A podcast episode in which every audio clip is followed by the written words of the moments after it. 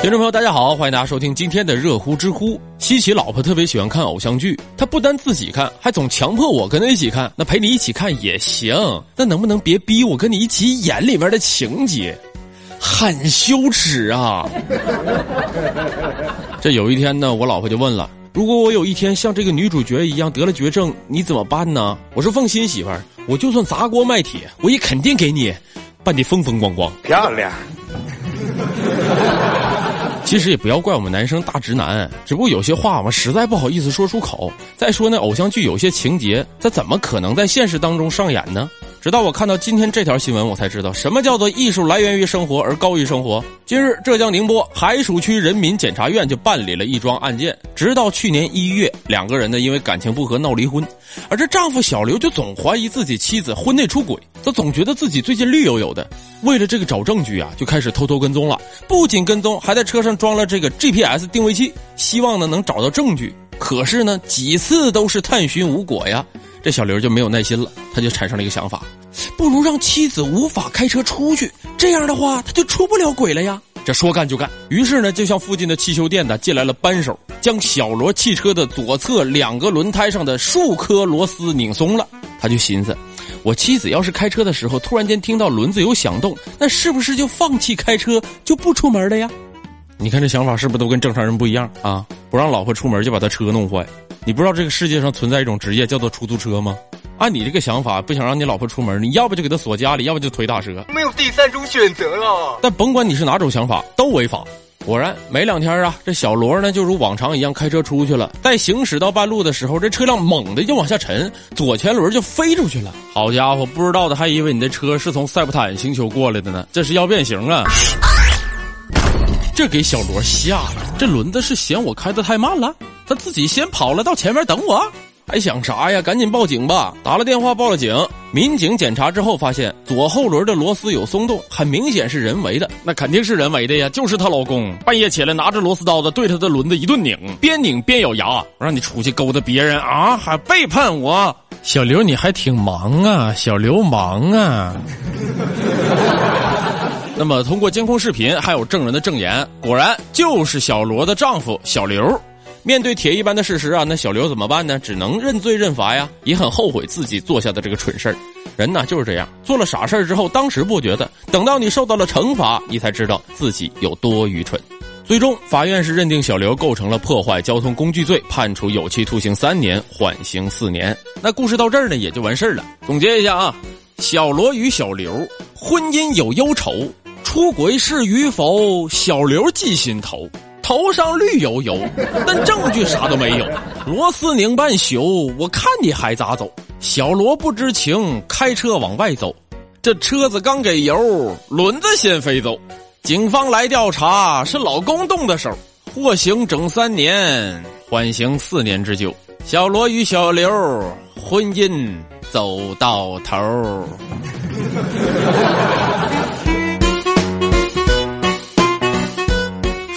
完这小刘，我们说杭州。杭州怎么了呢？最近呢，杭州有位家长岳女士，她就投诉了，说自己孩子呢在萧山区的榆浦小学读六年级，临近毕业了嘛，班级呢家委会呢就组织影楼进学校拍毕业照啊，也很正常，对不对？留个纪念嘛。但是没想到的是，这价格让很多家长坐不住了，多少钱呢？三百三十八块钱一个人。这岳女士就认为这不合理呀。那哪是不合理呀？那简直是太不合理！关键是吧，学校还没等说啥呢，家委会先冒头了。这活动呢是家委会组织的，说那天呢，这家委会直接就在班级群里面发了一个接龙，说套餐选哪一个。这个岳女士就很纳闷啊，怎么还有套餐的事儿啊？那毕业照不就是一张大合影吗？啥合影啊这么贵呀？跟财神爷合影吗？一打听才明白。这是花式毕业照，不单单只拍一张大合影，还可以化妆、摆造型、换衣服，在学校的各个角落里面拍照留念。于是啊，岳女士就问了一下：这种花式毕业照到底有没有必要啊？没想到啊，家委会里面的家长就直接来了一句：“你不想参加可以不参加。”你要说这家委会啊，我得说两句。那有一些家委会的成员就把自己当领导。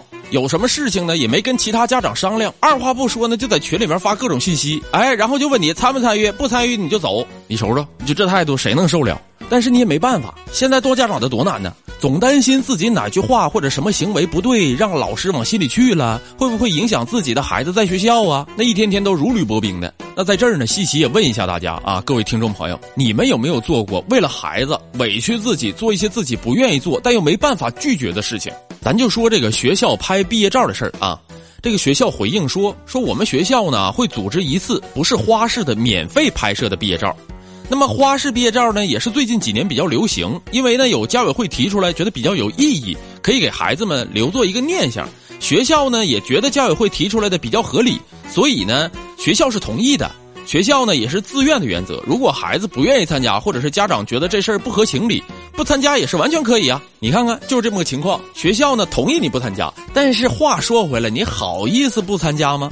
咱再说这个价格啊，三百多块钱一个小朋友，也有一些家长觉得，哎呀，那三百多块钱也不贵，那么我们这学校活动就参与一下吧。其实啊，咱们应该讨论的点是这事儿到底合理不合理，而不是这钱多还是少。我跟大家说啊，拍着花式毕业照三百多块钱可以，但你得给我一个说法，这钱谁收？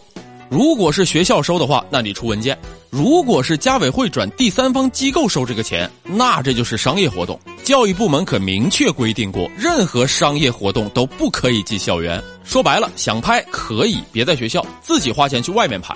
当然了，跟大家说这么多，仅代表我西奇个人观点啊！大家如果有什么不满意的，你来跟我说一下啊，我只听不改。又说那话？这一个学生三百多，一个班三十几个学生，那就是一万多，一天一万多，这可比拍婚纱照好赚呐！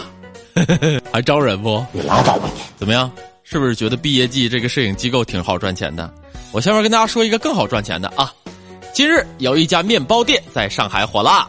号称是日本排名第二的生吐司开到了这个淮海路，那开业第一天就大排长龙啊！下午三点不到，四百条生吐司就卖没了，而且据排到的人说了，你得先排队取号，过五六个小时才能拿到货。吐司呢，这一条也就大约八百克左右，但这价格呀也不贵，只要九十八一条。您弄死我得了！九十八，九十八一条吐司带回家。到底什么底气可以让它卖到九十八一条呢？啊，在这个品牌宣传页里面就说了啊，我们这家店叫做银座银志川，烘焙店说啊，自己家在日本共有一百三十七家店铺，平均呢每天卖出六万六千根吐司，采用的原料那都是优中选优啊，那可跟普通的吐司不一样。那是啊，价格就看出来了，就这价格，你还不是说想买就买得着？每天限量四百个，每个人限购两个。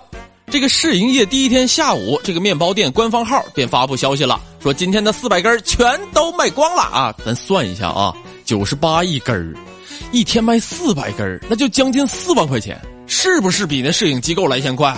人家还说了啊，为了答谢我们顾客的厚爱，明天加到六百根。但是啊，也有细心的网友在这个品牌宣传页上就发现了，这个吐司在日本的售价为九百五，折合人民币是五十块钱左右。差一位，我去，这着实让我有点意外。其实吧，这事儿吧，我不太好说啥。为啥呢？人家是明码标价，你想吃你就买，对不对？我不会阻止你。但是你要问我吃不吃，那我吃不起，丢人呐！你看我吃不起，但有人吃得起啊，异常火爆啊！黄牛都出现了，这黄牛会上前问你要不要吃吐司啊？一条三百，多少钱？物价局能同意你这么定价吗？三百你也太黑了。我都能拍我孩子的毕业照了，别说。那么买到的朋友到底是怎么评价的呢？啊，有人说啊，这个面包好吃，口感非常好，很绵密，吐司很细腻、柔软，边角都是软软的，入口还有一种奶香味儿。那也有网友说了，这个面包是好吃，我吃完饭肚子吃饱了，吃撑了我还能接着吃，所以我是吃饱了撑的。咱们呢也别管它是好吃能吃饱还是吃饱了撑的，总之有钱您买。没钱我也不馋，一口包子配油条，一顿花个三五元。热乎知乎听我言，稀奇明天接着谈。